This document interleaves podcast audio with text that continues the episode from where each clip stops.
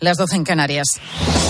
Con Pilar García Muñiz, la última hora en Mediodía Cope. Estar informado. ¿Qué tal? ¿Cómo estás? Muy buenas tardes. Bienvenido a Mediodía Cope. En un 6 de febrero, una fecha que ya va a quedar marcada por ese terremoto que ha tenido lugar en el sur de Turquía, muy cerca de la frontera con Siria, un terremoto que deja al menos 1.400 fallecidos, más de 6.000 heridos y un panorama desolador. Son unas cifras que además van a ir incrementándose en las próximas horas porque son muchísimas las poblaciones, las ciudades afectadas, los edificios que se han derrumbado y hay muchísima gente atrapada bajo los escombros. Pues enseguida vamos a estar en una de las ciudades más afectadas, en Alepo, la ciudad siria devastada por 12 años de guerra y que ahora ha sufrido este otro durísimo golpe. Mientras aquí en nuestro país el gobierno de coalición trata de minimizar las réplicas de su propio terremoto político. La ley del solo sí es sí cumple cuatro meses desde su entrada en vigor. Ya van más de 400 agresores sexuales o abusadores beneficiados por la aplicación de la nueva ley.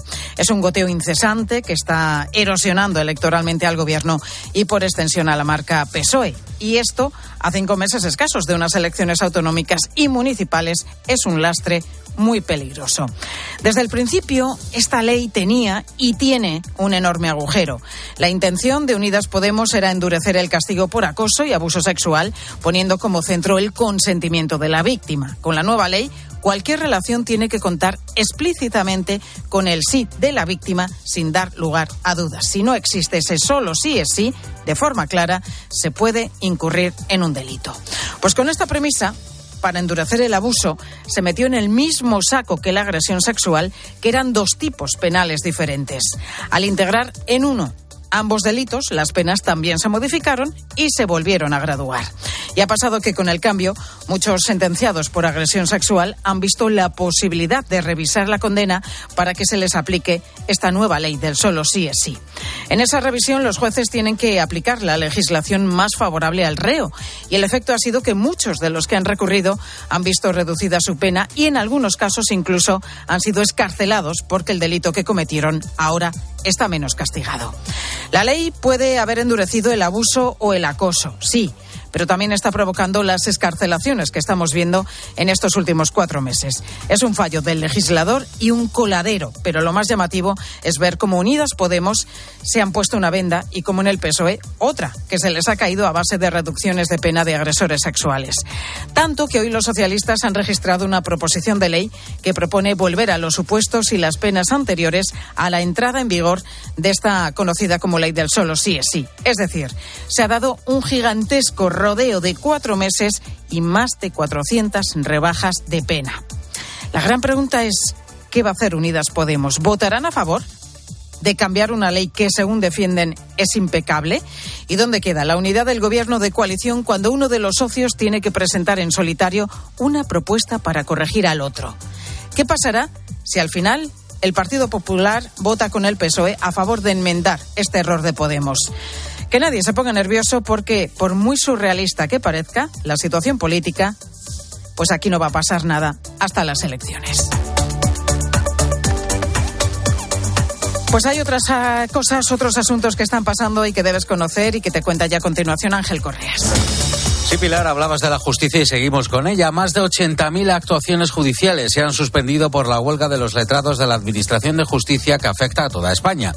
En el inicio de la tercera semana de paros, los secretarios de Justicia exigen que el Gobierno aplique el acuerdo alcanzado hace casi un año sobre aumento de funciones y también retribuciones. El sueldo, vaya. Estamos ante los dos últimos días del uso obligatorio de la mascarilla en el transporte público. Mañana martes, el Consejo de Ministros aprobará la norma por la que se levanta la obligación de su uso en metro, trenes o autobuses. Previsiblemente empezará a aplicarse a partir del miércoles. Y la infanta Sofía seguirá los mismos pasos que su hermana, la princesa de Asturias, y cursará bachillerato en Gales. A partir de agosto se incorporará al internado inglés en el que la princesa Leonor lleva casi dos años estudiando ya. Y el arzobispo de Homs en Siria ha pedido sensibilidad a la comunidad internacional para ayudar a las víctimas del terremoto que ha afectado a la frontera entre el país y Turquía. Monseñor Arbach, que también es el responsable de Caritas Siria, espera que este terrible suceso abra el corazón de los líderes mundiales para que ayuden a Siria. Y en los deportes, José Luis Corrochano, ¿qué tal? Buenas tardes. Hola Pilar, buenas tardes. El Manchester City acusado de dopaje financiero. Noticia de alcance en el fútbol inglés. La Premier investiga al Manchester City por irregularidades en sus cuentas y se enfrenta a graves sanciones. Arancha Rodríguez. El Manchester City ha sido acusado por la Premier de haber cometido más de 100 irregularidades financieras en sus cuentas. Entre otras cosas, se pone en duda la información eh, proporcionada sobre los ingresos del club, patrocinios o sobre el sueldo del entrenador y jugadores. Además, se explica que el City no ha cumplido la regulación UEFA en lo que se refiere a fair play financiero ni la de la Premier en cuanto a beneficio y sostenibilidad. Las acusaciones que se refieren al periodo entre 2009 y 2018 y el abanico de sanciones es amplio, puede ir desde la pérdida de puntos hasta la expulsión de la competición. En la liga, después de las victorias del Barcelona y la derrota del Real Madrid, el Barcelona le saca ocho puntos al conjunto blanco. Estamos pendientes de las lesiones de Busquets, que tiene un esguince en el tobillo izquierdo y va a estar dos semanas de baja, y Courtois, el portero del Real Madrid, que no pudo jugar el partido contra el Mallorca, tiene un problema en el aductor. A la espera de confirmación, es baja para el Mundial de Clubes. Y acaba de emitir un comunicado el Mallorca en el que se posiciona en contra de los insultos y busca al responsable de los gritos racistas contra Vinicius. Es la quinta denuncia de la Liga por insultos racistas al brasileño. Estás en Mediodía Cope.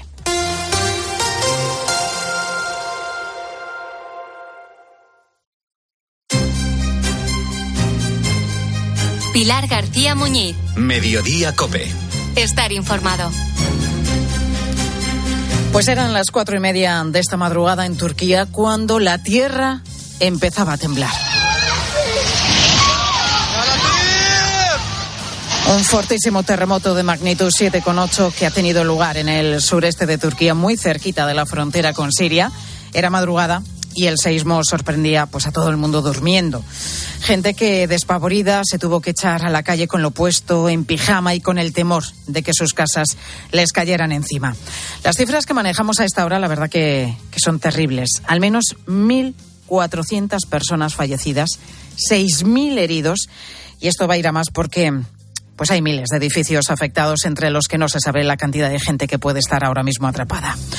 Una de las ciudades más afectadas por, por este seísmo, este fortísimo terremoto, ha sido Alepo, situada a 30 kilómetros del epicentro del terremoto. La ciudad siria devastada por 12 años ya de guerra. Acuérdate de esas imágenes que hemos visto en los últimos años, ¿no? De Siria como una ciudad fantasma, completamente destruida por los bombardeos, pues que ahora ha sufrido este fuerte golpe. Y allí en esa ciudad, en Alepo, se encuentra Bayat Asrie, que es psicólogo en el Colegio de los Hermanos Maristas. Bayat, te iba a decir buenas tardes, pero mejor te pregunto, ¿cómo estás? Pues estoy bastante eh, sobrecogido de todo lo que he visto eh, y sentido durante estas horas, desde las cinco o cuatro y media de, de Alepo que son las dos y media de España, hasta ahora eh, muchos sentimientos se, mezclan, pero sobre todo miedo y un poco de rabia, un poco de rabia, la verdad. ¿Dónde te encuentras ahora mismo, Bayet?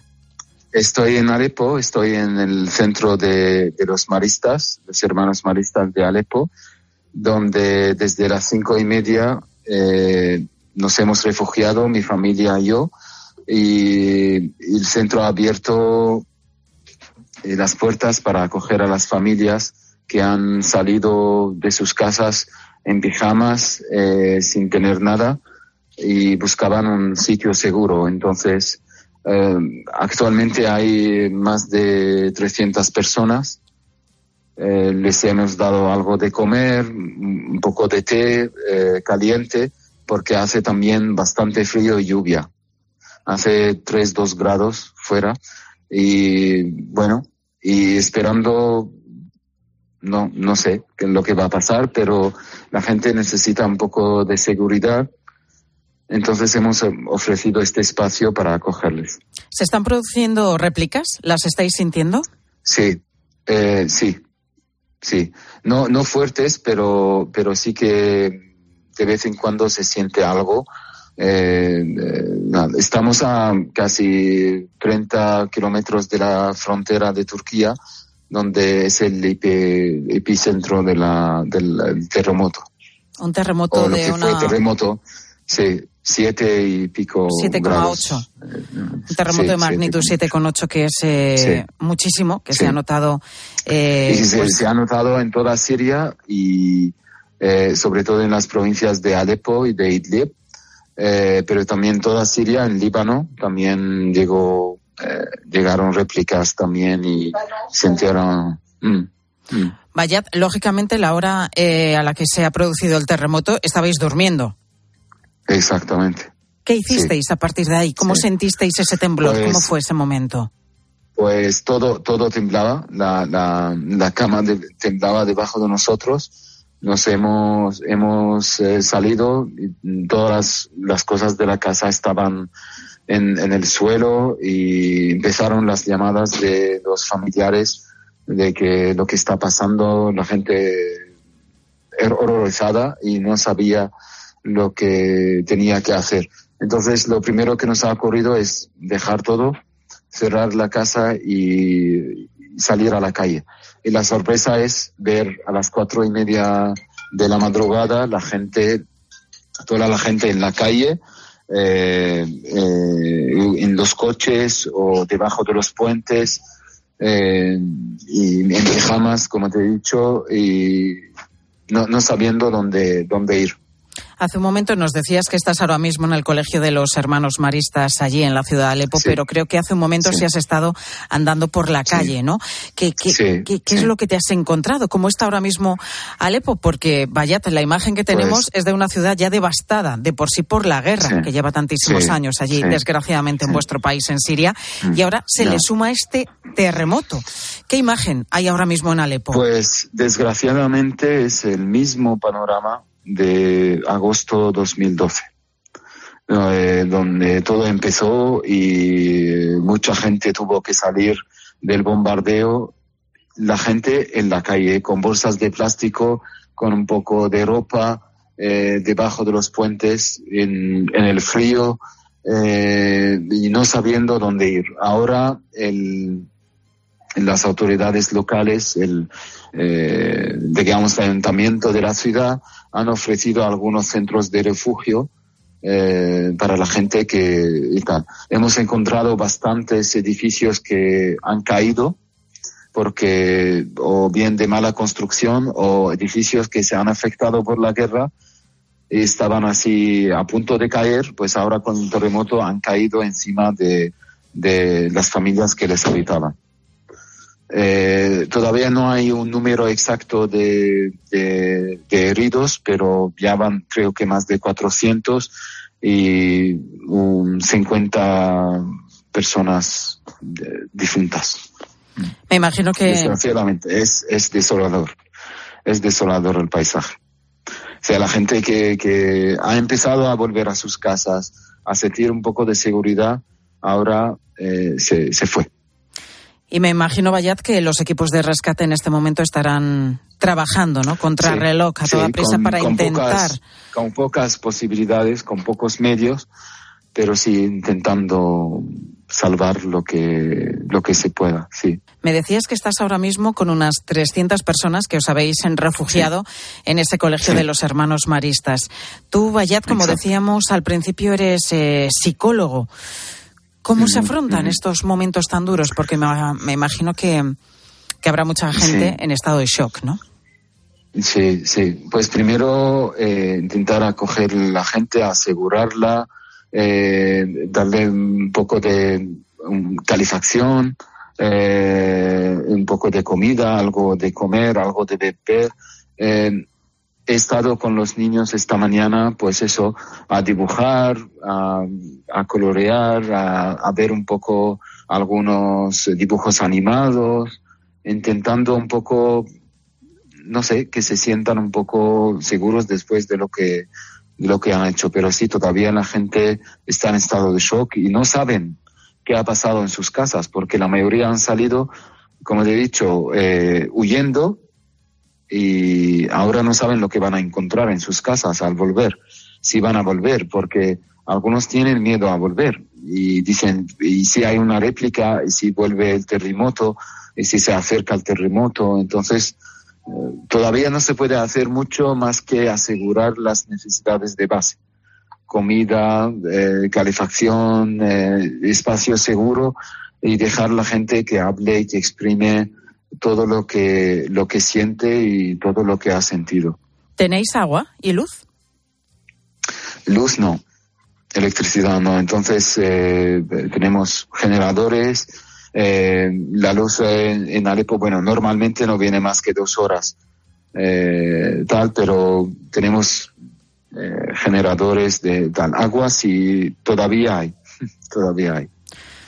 Bueno, pero en este momento, lógicamente, después de, de lo que ha pasado, toda ayuda es poca y la ayuda internacional se está movilizando ya para llevarla allí a esa zona tan afectada bueno. por este terremoto, la ciudad de. Alepo y alrededores y por supuesto también al eh, país de al país vecino que es Turquía. Sí. Vaya, yo, eh, sí. yo que sí me, me, me, permito enviar un mensaje, decir, de que eh, yo creo que es hora ya de volver a, estudiar todas las sanciones eh, que el mundo occidental ha puesto a Siria, porque estas sanciones no eh, hacen más que daño a la gente, de, al pueblo sirio. ¿eh? Yo creo que es momento, a lo mejor no es un buen momento, pero es un momento de decir, vamos a ser solidarios y con el pueblo, ¿no? Y dejar otros temas aparte, porque la gente está eh, bastante ya eh, desesperada de todo. Pues ahí queda ese Así llamamiento es. que hace Bayat Azri, psicólogo en el Colegio de los Hermanos Maristas de, de, Alepo y que nos ha contado pues lo que ha vivido desde esta madrugada cuando han sentido y han uh, sufrido ese gran terremoto que ha afectado a esa parte de Siria y también a Turquía. Bayat, gracias por estar con nosotros en mediodía y que vaya todo lo mejor gracias posible. A vosotros. Gracias, gracias.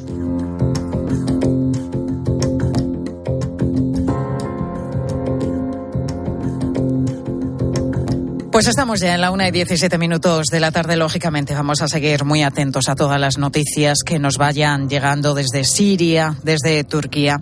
Noticias de ese terremoto devastador que, que ha tenido lugar esta madrugada. Pero vamos a continuar con más cosas, porque se ha calificado de inocentada, de película de Berlanga, de historieta de Pepe Gotera y Otilio, y hasta de escena de película de los hermanos Marx. La parte contratante de la primera parte será considerada con la parte contratante de la primera parte. ¿Qué tal? Está muy bien, ¿eh? No, si es que no realmente es inverosímil que en estos tiempos pasen cosas como la de los trenes de Cantabria y Asturias, que después de estar presupuestados, después de estar licitados y en fase casi casi de construcción, se dan cuenta de que no caben por los túneles. Bueno, todo comenzó en 2020 cuando Renfe adjudicó a la empresa vasca CAF la renovación de su flota de cercanías FEBE en estas dos regiones, un contrato de 258 millones de euros. Bueno, hasta ahí todo en orden hasta que lo que se facilita por parte de Renfe a la empresa son medidas estándar de Adif que no tienen en cuenta que algunos de los túneles que hay en Cantabria son del siglo XIX, son por tanto más pequeños y por tanto pues no caben los trenes por allí. Lo mejor es que hasta que la empresa no dijo nada, nadie se dio cuenta del error y ni siquiera expertos como el ingeniero y director de la Alianza Europea de Corredores, Íñigo Barrón, se lo pueden explicar. Así lo comentaba esta mañana a Carlos Herrera aquí en COPE. Todos los túneles normalmente en ferrocarril están perfectamente delimitados y normalmente tiene que estar todo estructurado y las líneas por las que se van a, por las que se van a circular estos trenes teóricamente pues eh, existen desde hace muchos años y no ha pasado nada hasta ahora que se sepa. Es un poco extraño, la verdad es que es una cosa un poco sorprendente. Sorprendentes, desde luego. Desde las comunidades afectadas se reclaman dimisiones. La ministra de Transportes asegura que van a rodar cabezas, pero bueno, el caso es que, de momento, para empezar, los cántabros y asturianos van a tener que esperar entre dos y tres años más para que los trenes eh, más rápidos y confortables sean una realidad en sus comunidades autónomas. Desde luego, no puede ocultarse que esto ha sido una chapuza pero es que no es la primera vez ¿eh? que una chapuza se da en nuestro país. De hecho, hemos querido recopilar cinco de las pifias más sonadas en infraestructuras públicas que se pagaron con el dinero de todos los contribuyentes. Y la más cercana en el tiempo nos lleva hasta Cartagena. Sofía Buera, muy buenas tardes. Buenas tardes, Pilar. En concreto, el año 2016. El submarino más moderno de la Armada, que era el S-80, se hunde por exceso de peso. Y no por un poquito, ¿eh? entre 70 y 100 toneladas. No flotaban las pruebas. Dos años después se subsana el error, vale ya en 2018, pero entonces no cabe en la base del muelle del puerto de Cartagena. ¿Qué te Madre mía, un submarino que costó 500 millones de euros, a los que hubo que sumar nuevas partidas, primero para solucionar los problemas de flotabilidad, después los fallos en el motor y además eh, pues arreglar sus dimensiones. El resultado, el presupuesto, se disparó hasta los 2.000 millones de euros. Casi nada.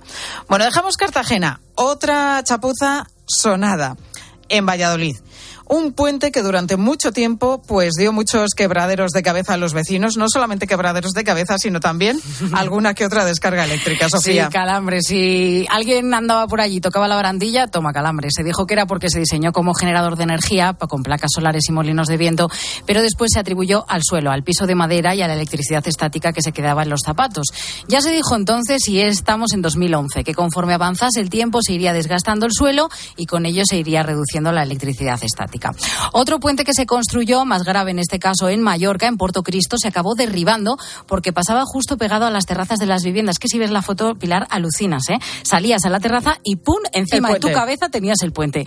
Así que se gastaron un millón y medio de euros en ese puente que tuvo una vida solo de siete años. Porque lo tuvieron que demoler, lógicamente, porque bueno, es que no se entendía que pudiera ser eso así. Nos vamos hasta Tarragona. Allí hay un parking, parking robotizado de Jauma I, que lleva más de 15 años sin abrirse. Un despropósito de obra que lleva ya 30 millones de euros de inversión de los 3,9 en los que se presupuestó inicialmente y que desde el principio pues lleva dando avisos de que no está bien diseñado. El ejemplo en 2007, el entonces alcalde de Tarragona quiso probar cómo iban las obras de este parking y el coche oficial, su Audi, no cabía en el ascensor de este aparcamiento.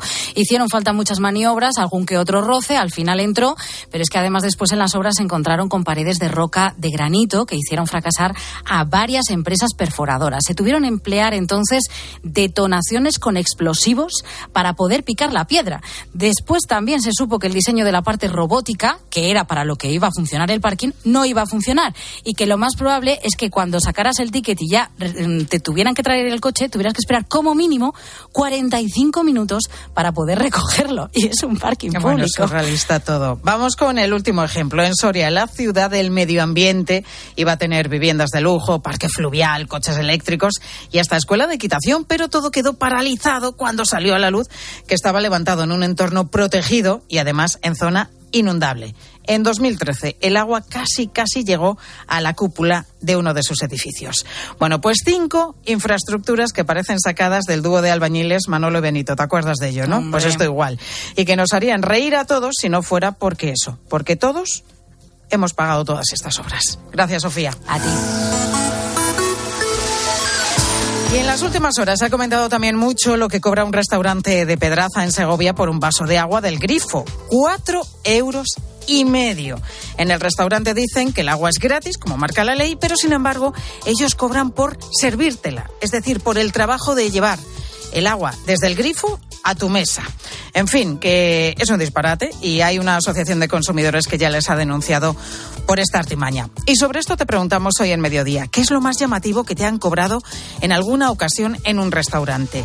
¿Eso ¿Qué es eso que te encontraste por sorpresa en tu factura? ¿Has llegado a poner una reclamación por este asunto? Pues como siempre queremos escucharte, nos puedes mandar tu nota de voz o tu mensaje al 637 230000 637 230000. Pilar García Muñiz. Mediodía Cope. Estar informado.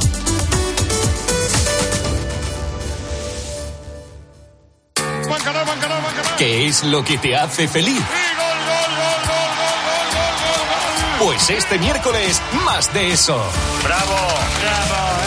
Desde las siete y media en COPE jugamos el Mundial de Clubes. Con mayúsculas. Al Jalí, Real Madrid. ¿Y calienta para entrar a la segunda parte? Lo que te hace feliz. Un bocadillo de vida. Dulce o salado. Tiempo de juego con Paco González, Manolo Lama y Pepe Domingo Castaño. Los referentes de la radio deportiva. Cada cual que le eche. Que le eche lo que quiera. Y recuerda, la información también continúa con Ángel Expósito y la linterna en Cope Más, Onda Media, Cope.es y la aplicación móvil. Por eso esa sonrisa. Sí. ¿Quieres dejar de pensar a qué hora pones la lavadora o el lavavajillas? Placas solares de Solideo y olvida las subidas de la luz. Es el momento de hacerlo. Solideo.es en Peugeot estamos listos para ayudarte a llevar lo más importante, tu negocio. Por eso, en los días Peugeot Profesional vas a poder disfrutar de condiciones especiales en toda la gama. Aprovecha del 1 al 15 de febrero para dar energía a tu negocio. Inscríbete ya en peugeot.es. ¿En qué capítulo de tu vida estás ahora? ¿Quieres hacer una reforma o cambiar de coche? ¿Tus hijos ya necesitan un ordenador para cada uno? ¿O quizás alguno ya empieza la universidad? ¿Habéis encontrado el amor y buscáis un nidito? En Cofidis sabemos que dentro de una vida hay muchas vidas y por eso llevamos 30 años ayudándote a vivirlas todas. Cofidis, cuenta con nosotros. Donde pongo el ojo, pongo la oferta. Dos gafas de marca con antirreflejantes por solo 89 euros. Infórmate en soloptical.com. Ahora en Carglass queremos que mejores tu visión cuando conduces bajo lluvia. Por eso, con la reparación o sustitución de cualquier luna, te aplicamos el tratamiento anti lluvia gratis. Carglass cambia, Carglass repara. Promoción válida hasta el 11 de febrero. Consulta condiciones en carglass.es. En cofidis.es puedes solicitar financiación 100% online y sin cambiar de banco. O llámanos al 900 84 12 15. Cofidis, cuenta con nosotros. Escuchas Mediodía Cope. Con Pilar García Muñiz. Estar informado. Primero fue el carbón, luego el crudo y ahora el diésel. Hace unas horas que entraba en vigor el veto europeo a la importación del diésel ruso, un derivado del petróleo, que emplean casi la mitad de los coches en la Unión Europea y la mayor parte del transporte de mercancías, además de los barcos y también maquinaria agrícola. La pregunta es, ¿puede tener este veto algún efecto en España? Antonio Turiel, experto en energía del CSIC. España no importa diésel de, Rusia de una manera significativa, pero sí que hay un cierto efecto asociado a la importación de, productos petrolíferos, porque algunos de ellos se usan en el refinado de diésel en España, entonces sí que puede haber una cierta afectación, aunque en principio no debería de ser excesivamente grande. Bueno, lo cierto es que sí, nosotros como país no importamos diésel procedente de Rusia, como sí sucede en otros de nuestro entorno. Hasta en la invasión de Ucrania, el 40% de las importaciones de diésel en Europa provenía de Moscú. Y aunque las reservas, dice la Unión Europea, están garantizadas porque han hecho acopio, lo cierto es que sí se tensiona el mercado. Al final todo acaba subiendo. Y por eso expertos como Turiel no descartan que sí podamos ver un incremento de los precios en el surtidor hasta superar los dos euros el litro en las próximas semanas. Y no sabemos si esto ha podido sacar de casa a más conductores que prefieren llenar ahora sus depósitos, repostar antes de que el combustible vuelva a subir. Se lo vamos a preguntar a Antonio Gallinat, que tiene una gasolinera en la localidad de Fraga, en la provincia de Huesca. Antonio, buenas tardes. Hola, buenas tardes, Pilar. ¿Se, notan, Antonio, algo estas tensiones en el precio del surtidor de, tu gasolinera? No sé cómo cobráis hoy el diésel, Antonio. Estamos por debajo de Euro 70, eh, Euro 66 aproximadamente, y el tema más que se note es el comentario habitual, ¿no? De muchos clientes, si tienen que hacer aprovisionamiento, incluso estamos hablando también de la distribución de gasóleo, porque aquí en zonas más rurales aún hay muchas calefacciones de gasóleo. Entonces, la pregunta es, nos consultan si tienen que hacer aprovisionamiento o si sabemos cuándo va a subir, porque tampoco hay una fecha clara de, en caso de que suba, cuándo va a ser. Decían que, que, bueno, esto puede tener consecuencias en las próximas semanas, pero efectivamente no, no hay un día, no hay una fecha determinada. Entonces, Antonio, la gente sí está enterada y está preguntando eh, si lo que tienen que hacer es, eh, bueno, pues eh, repostar, llenar sus em, depósitos de, de, sus vehículos o incluso si llevarse ese diésel para sus, para sus calefacciones, ¿no?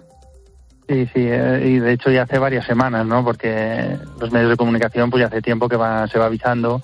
Sí que es verdad que habéis comentado que hay un aprovisionamiento por parte de las compañías, de las grandes refineras, digamos, para que quizá, digamos, se note el efecto en menor medida. Y también es verdad que a final de la semana pasada, a mitad semana final, el, el crudo estaba bajando.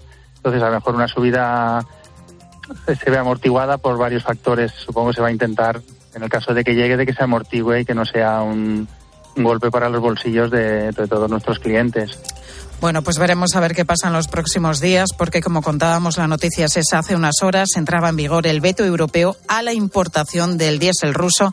Vamos a ver las consecuencias que puede tener también en nuestro país. Antonio Gallinat, seguiremos pendientes de, del surtidor por si deja de notarse, por si se empieza a notar, mejor dicho, este veto al diésel ruso. Gracias, Antonio, por estar con nosotros.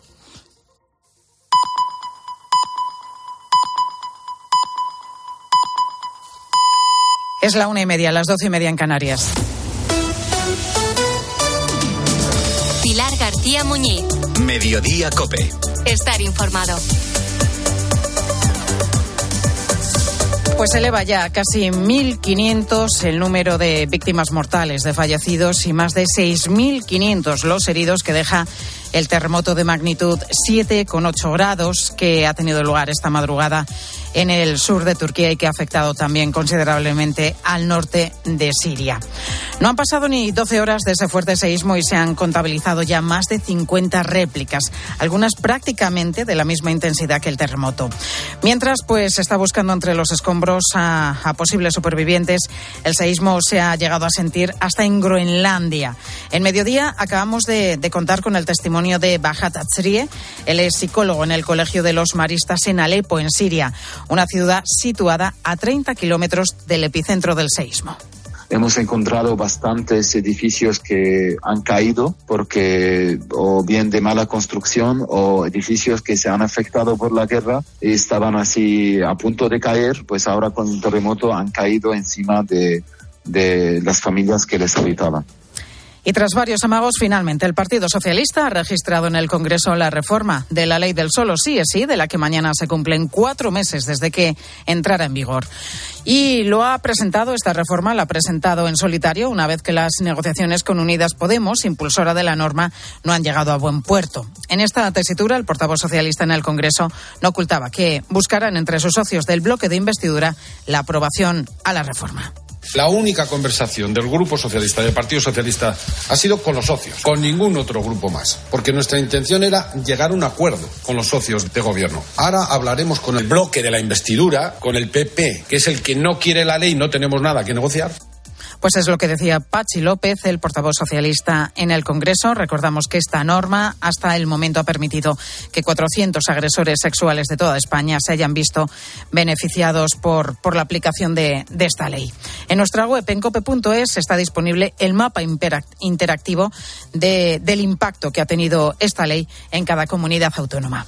Y en Ucrania, a punto de cumplirse un año del inicio de la invasión rusa, el presidente Volodymyr Zelensky baraja la destitución de su actual ministro ministro de Defensa. Entre tanto, la Unión Europea espera que el presidente ucraniano acuda presencialmente a Bruselas a la cumbre que los 27 van a mantener el próximo jueves. Sería su segunda salida del país tras el viaje realizado a Washington para reunirse con el presidente de los Estados Unidos, Joe Biden. Y la tasa de paro de jóvenes sin estudios, es decir, los chicos que abandonan las aulas una vez terminan la ESO, que es la parte obligatoria, duplica a la de universitarios en nuestro país. Un dato que muestra la importancia de que nuestros jóvenes terminen sus estudios. En 2022, el año pasado, el abandono escolar aumentó por primera vez en 14 años. Ana Palacios, muy buenas tardes. Buenas tardes, Pilar. El perfil es el de un joven que abandona sus estudios de forma temprana. Se suele tratar generalmente de, de un varón de familia con recursos bajos o de origen inmigrante, aunque cada vez hay más abandono escolar también entre las mujeres, Ana. Sí, Pilar, un joven abandona los estudios por varios motivos. Primero, cero motivación por el mal funcionamiento educativo. Segundo, las empresas que contratan a perfiles de baja cualificación, les sale más barato. Y tercero, la crisis económica que lleva a las familias a sacarles de las aulas para traer un sueldo más a casa. Y cuando sucede esta situación, digamos, ¿no? pues suelen ser ellas las mujeres las que tienen que abandonar las aulas. Nacho Sequeira es portavoz de la Fundación ESIT. Cuando había más crisis, hacía que se mantuvieran los jóvenes en las aulas, pero a la que algunos sectores después de la pandemia repuntan y contratan a gente con baja cualificación, pues la evidencia es que hay jóvenes que prefieren salir del aula e irse a trabajar. Y hemos hablado también con Sebastián. A los 17 años, una vez terminada la ESO, dejó los estudios para ponerse a trabajar. Ahora tiene 27. En este tiempo ha trabajado en todo, pero siempre dice que con contratos temporales. Se ha cansado de no tener una estabilidad. Estaba contento en su día, pero luego vas viendo la realidad y poco a poco te das cuenta de que no valía para nada eso. Fue un no parar, ¿eh? estaba trabajando en todos los sitios, trabajos temporales, llegó el día que me cansé y ya luego pues me conseguí especificar algo más que me gustara, que eran los coches. Trabajos temporales con los que ganaba 800 euros por 40 horas semanales. Para un chico de 17 años que vive en casa de sus padres puede parecer mucho, pero con el tiempo te das cuenta que eso no es suficiente. Sebastián querría volver atrás tirar la máquina para atrás. Todo lo que tuviera ahora lo podría haber tenido hace 10 años. Que nunca es tarde y que nunca dejen de estudiar, la verdad. Y si lo han hecho, pues que intenten retomar las, las metas otra vez. A día de hoy, Pilar, en España, el 13,9% de los estudiantes no continúan con esos estudios más allá de la educación secundaria obligatoria. ¿Qué podemos hacer para reducir esos números? Nacho Sequeira, de la Fundación ESIT, nos da algunas claves trabajar una buena orientación es clave, que sientan una motivación y descubran un poco cuál puede ser su pasión a nivel de estudios, que acerquemos mucho más esa formación postobligatoria a la realidad del mercado laboral, modelos en los que se pueda alternar formación en el aula y formación en la empresa y que esta esté remunerada y por último, vamos a fijarnos en la tasa de paro de los jóvenes. Los que solamente tienen estudios obligatorios es del 37,5% y la de quienes pasan por la universidad es del 16,1%. Entre los primeros y los segundos hay casi el doble de diferencia. Gracias, Ana. A ti. Escuchas Mediodía Cope. Con Pilar García Muñiz. Estar informado.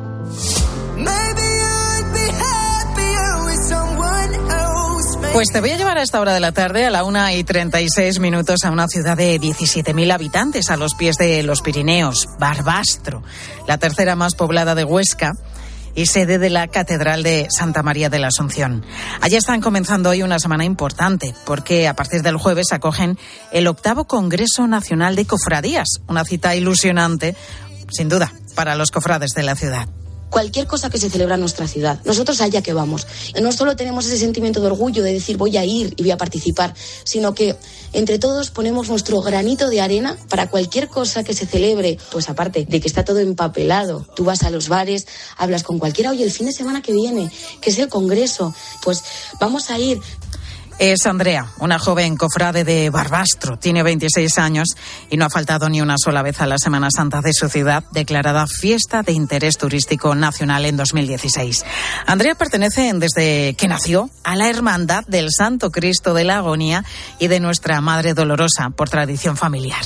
Su abuelo Juan se vinculó a la Hermandad cuando llegó a Barbastro hace 40 años y su madre Minerva fue una de las primeras mujeres en llevar la imagen de la Virgen Dolorosa es una parte fundamental de nuestra historia como ciudad y también es una parte fundamental del ADN de los barbastrenses.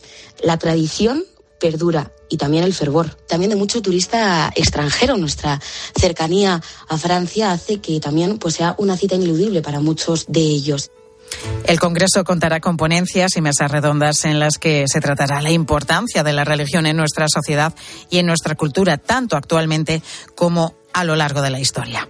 Pues te voy a presentar ahora a uno de los ponentes de este congreso, se llama José Antonio Hernández y es imaginero, es decir, un artista que se dedica a hacer imágenes religiosas, por ejemplo, para pasos de Semana Santa. José Antonio, muy buenas tardes. Hola, buenas tardes, ¿qué tal? Bueno, José Antonio, llevas trabajando toda la vida como imaginero desde los 16 años. Eh, eres de Murcia, pero tienes obras repartidas por todo el mundo, ¿verdad? Sí, ciertamente. Eh, eh, pues eh, yo, yo diría que casi, casi por todo el mundo, porque hay en Europa, en África y en América. ¿De, cuál de todas las obras que, que has realizado a lo largo de, toda tu vida profesional te sientes más, más orgulloso? ¿O cuál es la que más tiempo y, y te costó más hacer?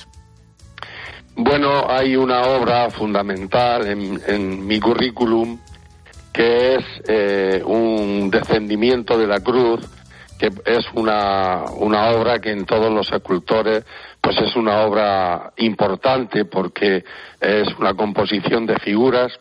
Entonces, en mi caso no ha sido menos, es, según los entendidos, es mi obra maestra, no es que lo diga yo, es que lo dicen los demás.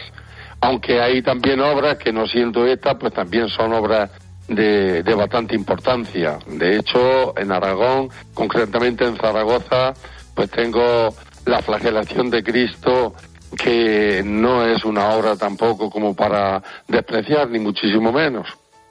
En el Congreso de Cofradías, usted, bueno, vas a participar el sábado en una mesa sobre arte en la Semana Santa. ¿Cuál, ¿Cuál es la importancia de la escultura religiosa en la Semana Santa española? ¿Son las imágenes una de las claves de nuestra tradición? Pues eh, yo diría que sí, que son las primeras, porque realmente una Semana Santa es una, son procesiones y las procesiones son procesionar de culturas religiosas que al fin y al cabo antes pues servían casi como de catequesis a un pueblo que era bastante analfabeto y que mediante las escenas y las imágenes se instruía en el mundo de la fe. Hemos hablado también, José Antonio, de cofradías. Eh, no te he preguntado si eres cofrade. Pues eh, soy cofrade de honor de muchísimos sitios, pero no puedo ejercer en ninguno, porque realmente estoy siempre supeditado a, ir eh, por compromisos a un sitio o a otro o a otro y ha llegado veces en que he sido invitado en el mismo día para dos o tres o cuatro sitios y siempre he tenido que elegir. ¿Y qué significa ser cofrade para un imaginero? Pues ser cofrade para un imaginero es un poco ahondar más en, el, en este mundo de la Semana Santa y ver las cosas no solamente desde el punto de vista de oficio artístico en este caso, sino desde el punto de vista sentimental, que es el que pulula por dentro de las cofradías. Pues José Antonio Hernández, imaginero, gracias por contarnos cómo es este trabajo y estamos pendientes de, esa ponencia en Barbastro, en ese octavo Congreso Nacional de Cofradías que, que comienza este jueves. Gracias José Antonio por estar con nosotros en mediodía. Muchas gracias a vosotros, muchas gracias. Y otro caso de cofrade es el de Jesús Gracia. Él pertenece a la cofradía del descendimiento de Barbastro, fundada en los años 80 del siglo XX. Ellos tienen, por cierto, dos pasos, el descendimiento y la piedad, con 24 y 18 portantes respectivamente. Jesús ha sido elegido como presidente del comité organizador de este congreso, el evento religioso más importante que ha tenido Barbastro desde 2010. Ya teníamos una experiencia anterior que fue organizar el Encuentro Nacional de Cofradías. Se celebran de forma anual, pues en una gran ciudad estos acontecimientos se diluyen algo más, en una ciudad pequeña pues indudablemente adquieren más, más protagonismo.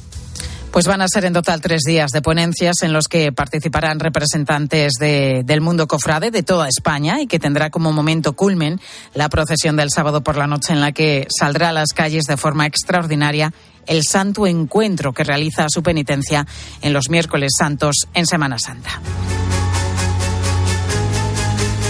Una y 42 minutos de la tarde llega el momento de la firma de José Luis Restán, que hoy reflexiona sobre las palabras del Papa Francisco en el final de su viaje apostólico a la República Democrática del Congo y Sudán del Sur.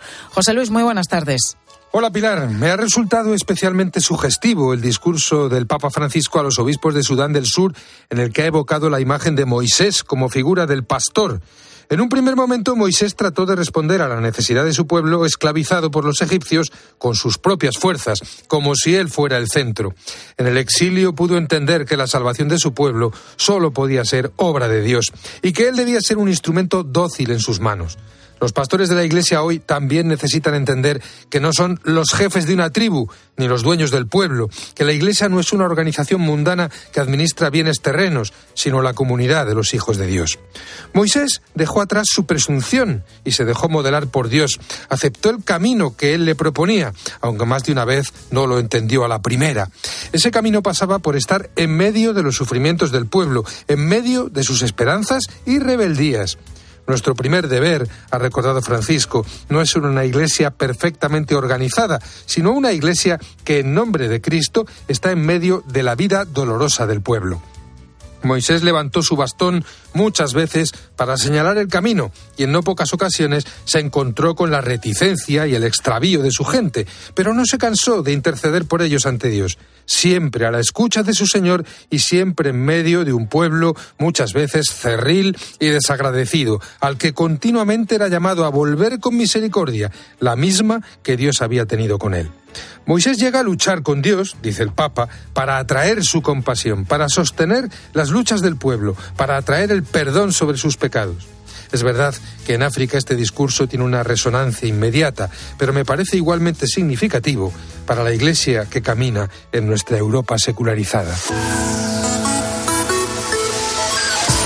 En las últimas horas ha comentado mucho lo que cobra un restaurante de Pedraza en Segovia por un vaso de agua del grifo. Bueno, pues agárrate, porque cobra cuatro euros y medio del grifo, no una botella de agua, ¿eh? En el restaurante dicen que el agua realmente es gratis, como marca la ley, pero sin embargo, ellos lo que hacen es cobrarte esta cantidad, yo la señalo de nuevo, cuatro euros y medio por servirte ese agua, es decir, por el trabajo que conlleva llevar ese vaso de agua desde que lo cogen en el grifo hasta tu mesa. En fin, que ya hay una asociación de consumidores que les ha denunciado porque lógicamente esto no se sostiene. Y sobre esto te preguntamos hoy en Mediodía Cope, ¿qué es lo más llamativo que te han cobrado en un restaurante? ¿Qué es eso que te encontraste por sorpresa en tu factura y dijiste, pero, pero, te llevaste las manos a la cabeza y dijiste, pero madre mía, esto cómo, cómo me han metido este palo por este concepto, ¿no? ¿Has llegado a poner alguna vez una reclamación por este asunto? Pues como siempre queremos escucharte y queremos que nos mandéis vuestras notas de voz por ejemplo, Anika, desde Zaragoza, nos ha mandado esta nota de voz y nos cuenta su experiencia. Cuando la expo de Zaragoza, pues fuimos al restaurante de España y nos cobraron 70 euros por cápita del menú. Me encantó. Gambas de Huelva, los solomillos de tal, pero 70 euros del ala que nos que soltamos. Y vamos a conocer ahora qué fue lo más caro que llegó a pagar Santiago, un oyente de Madrid, por una comida en un restaurante, esta vez en Galicia. Pues en Galicia. Nos pegaron un viaje por una cigala, eh, sí que era de estas enorme, y un poco de rodaballo. Y era un rodaballo que era enorme, igual pesaba 10 kilos. Pero claro, traen un trocito y nos pegaron 300 euros sin postre y sin ningún vino excesivamente caro. 300 euros, ¿eh? Imagínate, cuando pides la factura, te viene el ticket y ves esos 300 euros como te quedas. Vamos con una última oyente, Isabel, que nos ha dejado su nota de voz desde Málaga. Nos cuenta su peor experiencia en un bar por culpa, pues de esto, de un abuso. Pues lo más caro que me han cobrado en un restaurante y que yo no esperaba es el servicio. Una vez me cobraron treinta y pico de euros por servirme, a mí y a mi marido. Nos quedamos mirándolo diciendo esto qué es. La verdad que se pasaron. Bueno, pues son las experiencias que nos han dejado nuestros oyentes a través de esas notas de voz que nos han mandado en el WhatsApp de Mediodía Cope. Te recuerdo nuestro teléfono 637 230000 637 230000 y te recuerdo también cuál es nuestra pregunta de hoy. ¿Qué es lo más llamativo que te han cobrado en un restaurante? ¿Qué es eso que te encontraste por sorpresa en tu factura? ¿Has llegado a poner una reclamación por este asunto? Pues como siempre queremos escucharte. Ahora te quedas con tu cope más cercana. Escuchas Mediodía Cope. Y recuerda que si entras en cope.es, también puedes llevar en tu móvil los mejores contenidos con Pilar García Muñiz. Dos mundos distintos. ¡Vamos arriba! Dos mujeres opuestas. ¿Qué haces? Con un objetivo en común. Deberíamos robar más bancos. Santa María. Hacer justicia. Está ayudando a los gringos a robarnos Vámonos. Bandidas. ¿A dónde? A robar más bancos. El sábado por la tarde. ¿Qué? En 13. Saludos, criaturas. Soy Goyo Jiménez. Y como sabéis, soy un gran defensor de todo lo americano. Pero en oftalmología solo confío en producto nacional. Por eso me puse en manos de Clínica Baviera para operarme de presbicia y decir adiós a las gafas de cerca. Haz como yo y pide cita en el 900-180-100 o en clínicabaviera.com y corrige la vista cansada. Bienvenidos a bordo. El nuevo Sub C5 Aircross llegará en hora al destino. Casa rural en familia. Pueden depositar las bicicletas y mascota en el maletero más amplio de la gama. Nuevo Sub Citroën C5 Aircross Plug-in Hybrid, tan generoso como tú. Súbete a los días de hasta el 20 de febrero con una financiación súper generosa. Citroën. Condiciones en citroen.es. Al habla Resines. Te voy a resumir esto rápidamente. Más móvil te da atentos, fibra y dos líneas móviles con 30 gigas a compartir. Y todo esto por 39,90 euros al mes durante un año. ¿Lo quieres más corto? Vente y ahorra. Llama gratis al 1498. Más móvil, ahorra. Sin más. Escuchas Cope porque es más. Es más información y más análisis. Hay un déficit de 5.000 médicos, podría llegar a los 9.000. Es más entretenimiento y son las mejores historias. Es más deporte y los mejores contenidos exclusivos. Tenemos a un protagonista del Bayern de Múnich. Está escuchando en directo el partidazo desde Alemania. Es más móvil y más redes sociales. Escuchas Cope porque sabes que es más que una radio.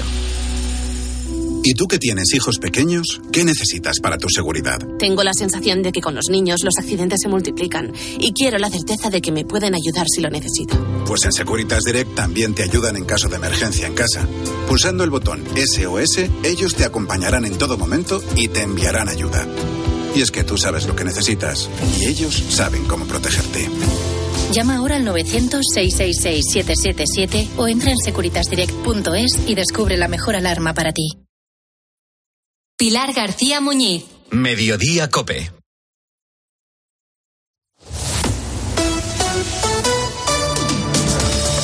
Cope Madrid. Estar informado. Tras cinco meses desplazados, los puestos del rastro que normalmente ocupaban la plaza de General Vara de Rey volverán el próximo fin de semana a esta ubicación. Sin embargo, los comerciantes se han encontrado con un problema con el que no contaban, y es que tras las obras de remodelación de la plaza, se han plantado ocho árboles que antes no estaban y que hacen imposible que muchos de ellos puedan recuperar la ubicación original que tenían. El ayuntamiento les ha dado tres opciones para subsanar este hecho, pero ninguna les convence, como nos ha confirmado a COPE Maika Torralbo, que es portavoz de la asociación elrastro.es. El concejal se comprometió a que en diciembre, a finales de diciembre, las obras serían finalizadas y volverían a la zona habitual suya, a sus puestos habituales. Aparte de no cumplir con esto, habíamos solicitado múltiples veces los planos de cómo iban a quedar los puestos en la plaza, que se respetara, que volvieran a su ubicación habitual. Pero esto, a la hora de la verdad, no ha ocurrido. Acaba de terminar una nueva reunión entre el Ayuntamiento de Madrid y los comerciantes donde se les ha comunicado una cuarta propuesta. Veremos si hay acuerdo. En cuanto lo sepamos te lo vamos a contar. Soy Mónica Álvarez, estás escuchando Mediodía Cope Madrid. Ahora es momento de acercarnos a la Dirección General de Tráfico. Lucía Andújar, ¿qué tal? Buenas tardes. Muy buenas tardes. Hasta ahora estamos pendientes de tráfico en aumento de entrada a la Comunidad de Madrid por la 42 a su paso por Parla debido a las obras de mejora de la calzada y también en la A5 a la altura de Campamento. Al margen de esto pueden encontrar algo de retenciones si circulan por la M50 en Móstoles sentido A5, por lo que les vamos a pedir mucha precaución en estos tramos y días. Gracias, Lucía. Mediodía. Cope Madrid. Estar informado.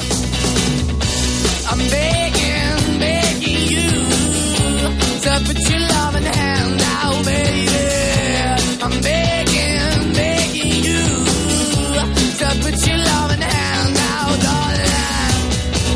Hay preocupación, lo sabes bien, por las subidas de tipos de interés entre los futuros compradores de viviendas, pero a raíz también de estas subidas están surgiendo soluciones atractivas como las que aplica la inmobiliaria Priconsa. Y es que Priconsa ofrece a sus nuevos clientes pagar el Euribor que exceda del 2% los dos primeros años de su hipoteca para determinadas promociones.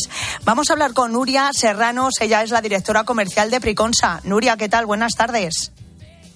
Buenas tardes, muchas gracias por, por invitarnos. Gracias, gracias a ti. Eh, ¿Por qué Priconsa hace esta oferta, Nuria? Bueno, eh, Priconsa lleva 57 años en el sector y al final, eh, bueno, mm, cubrimos el 360 de atención al cliente, desde que compramos el suelo hasta que escrituramos las viviendas. Eso lo que nos permite es estar en contacto con el cliente en todo momento y, y bueno, pues en estos momentos eh, en los que la situación económica está como está, eh, el cliente lo que nos demanda es dar un paso más allá. A partir de ahí, eh, con esa escucha activa que, que hacemos en todos nuestros puntos de venta y en todas las promociones, bueno, pues lo que nos hemos comprometido con nuestros clientes es a una compensación, como, como bien has explicado, eh, una compensación de las cuotas de amortización del préstamo que pague el cliente durante los 24 primeros meses, eh, dos años, del exceso de la cuota de amortización que genere la subida de Euribor por encima del 2% anual. Ajá. Pero, eh, Nuria, es solo en algunas eh, de eh, las promociones, ¿no? ¿Por qué en esas? Eh, bueno, hemos elegido unas, eh, una- un número de promociones donde entendíamos que ese cliente realmente demandaba esta ayuda. Es una ayuda que al final estamos proporcionando en aquellas eh, promociones, eh, bueno, mm, tanto en Madrid como, como en Sevilla, Valladolid, Cáceres, en Cudillero también, que tenemos otra promoción, también lo tenemos en marcha. O sea que no son pocas, eh, Ujú. las tenemos en prácticamente todas las delegaciones. Ajá. Eh, Nuria, ¿creen que, ¿creéis que con estos dos años de cobertura va a ser suficiente? Tal y como está el panorama. Bueno, pues el panorama, con todo lo que hemos tenido, una guerra que no nos esperábamos, Sí. unas crisis en las cadenas de suministro, la inflación, que la tenemos todos los días encima de la mesa, las hipotecas, que de ahí es de donde surge la idea, pues bueno, entendemos que esta anomalía de tipos de altos dure pues estos dos años que nosotros proponemos. Luego la inflación debería volver un poquito al objetivo del Banco Central Europeo del 2% y ahí pues eh, estaría moviéndose un poquito el Euribor. Y ya por último, Nuria, ¿qué tal está siendo la, la respuesta de, de la gente a esta oferta tan interesante? Bueno, pues eh, como bien dices, es una oferta muy interesante y los clientes, pues es verdad que la estaban acogiendo francamente bien. Eh, estamos recuperando clientes que estaban mm, pues un poco indecisos a la hora de, contratar eh, la vivienda con nosotros. Estamos teniendo y generando un mayor número de, de visitas en los puntos de venta. En los puntos de venta nuestros asesores comerciales son los que se sientan con el cliente y los que le atienden y los que le explican esta cobertura y adaptan eh, bueno, pues tanto la vivienda como la forma de pago, que es importante en estos casos, y está funcionando francamente bien. De hecho, eh, la pusimos en marcha durante el mes de enero y el mes de febrero la hemos prorrogado precisamente por, eh, por el interés que está suscitando. Ajá. Estupendo. Nuria Serranos, directora comercial de Priconsa, muchas gracias por estar en Mediodía Cope. Hasta otro día. Gracias a vosotros. Adiós. Mediodía. Cope Madrid. Estar informado. Cuando quieres volver a sentir ese no sé qué, qué, qué sé yo, no te hace falta ninguna app de citas. Porque en Cabify puedes rentabilizar al máximo tu licencia con la mayor flexibilidad al volante y con nuevas comisiones reducidas. Eso sí que son mariposas. Regístrate como colaborador y descubre la mejor forma de volver a ilusionarte. Digo, de ganar al volante. Colabora con Cabify. 40 años dedicados al cuidado de la persona mayor. Residencias y centros de día dentro de Madrid. Las garantías de seguridad más avanzadas y el cumplimiento más estricto de los protocolos sanitarios. Si nos necesitas, estamos preparados. Los Nogales. Nuestra experiencia, tu tranquilidad. 91 331 3101 o en losnogales.es. Cambiamos los fijos por los smartphones, la tele de tubo por las Smart TV, el diésel por el híbrido. ¿Y todavía tienes bañera en tu baño? Cambia tu vieja bañera por un plato de ducha antideslizante con ducha manía. Todo en un solo día. ¿Qué? ¿Te cambias? Con ducha manía en Paseo del Molino 6. Llama ahora 914 68 49 07 o duchamanía.es. En Vaughan te ofrecemos Vaughan Junior, el curso de inglés más completo para niños y jóvenes entre 4 y 17 años. Descubre más en grupovaughan.com. Los Fernández son muy amables. Recogida a domicilio de cortinas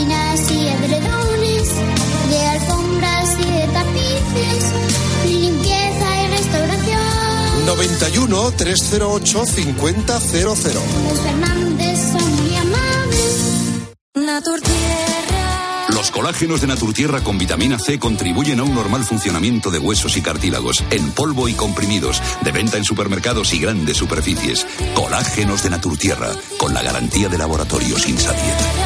Complementa tu vida. El 8 de febrero, no te pierdas Carmina Burana de Car Orff en el Auditorio Nacional. Disfruta de un concierto único en la Sala Sinfónica del Auditorio. Venta de entradas en fundacionexcelentia.org. Recuerda, el 8 de febrero, Carmina Burana en el Auditorio Nacional. Música de calidad con Fundación Excelentia. Cope Madrid. Estar informado. Bueno, y te contaba hace unos minutos que acababa de terminar la reunión entre los comerciantes del rastro y el ayuntamiento para, bueno, eh, a ver si era posible llegar a un entendimiento y buscar una ubicación ya definitiva en la plaza de General Vara de Rey que vuelve tras eh, cinco meses eh, por obras. Eh, Ramón, ¿sabemos algo de Ramón García Peregrín? ¿Sabemos algo de esa reunión? ¿Qué tal, Mónica? De momento no sabemos mucho porque acaba de terminar hace unos minutos y estamos expectantes, estamos a la espera de que nos cuenten cómo ha ido, si hay fumata blanca y pueden volver esos 174 comerciantes con sus puestos a las ubicaciones originales. Va a ser difícil porque con la reestructuración, con toda la reforma de ese entorno de la plaza de General Vara de Rey, de la calle Amazonas que conecta eh, la plaza con la plaza de Cascorro y con Ribera de Curtidores, ha habido tal reestructuración, han colocado farolas, también parte del arbolado y entonces unos puestos han desplazado a otros. Es decir, que lo que pretendían los comerciantes de volver a sus ubicaciones originales donde tienen fidelizada a la clientela va a ser muy complicado. Había tres propuestas que rechazaban y esa cuarta que llegaba esta mañana a la reunión, vamos a ver en qué consiste y se la aceptan o no. Venga, pues luego lo escuchamos de, de tu parte, Ramón. Seguimos en Mediodía Cope con Pilar García Muñiz.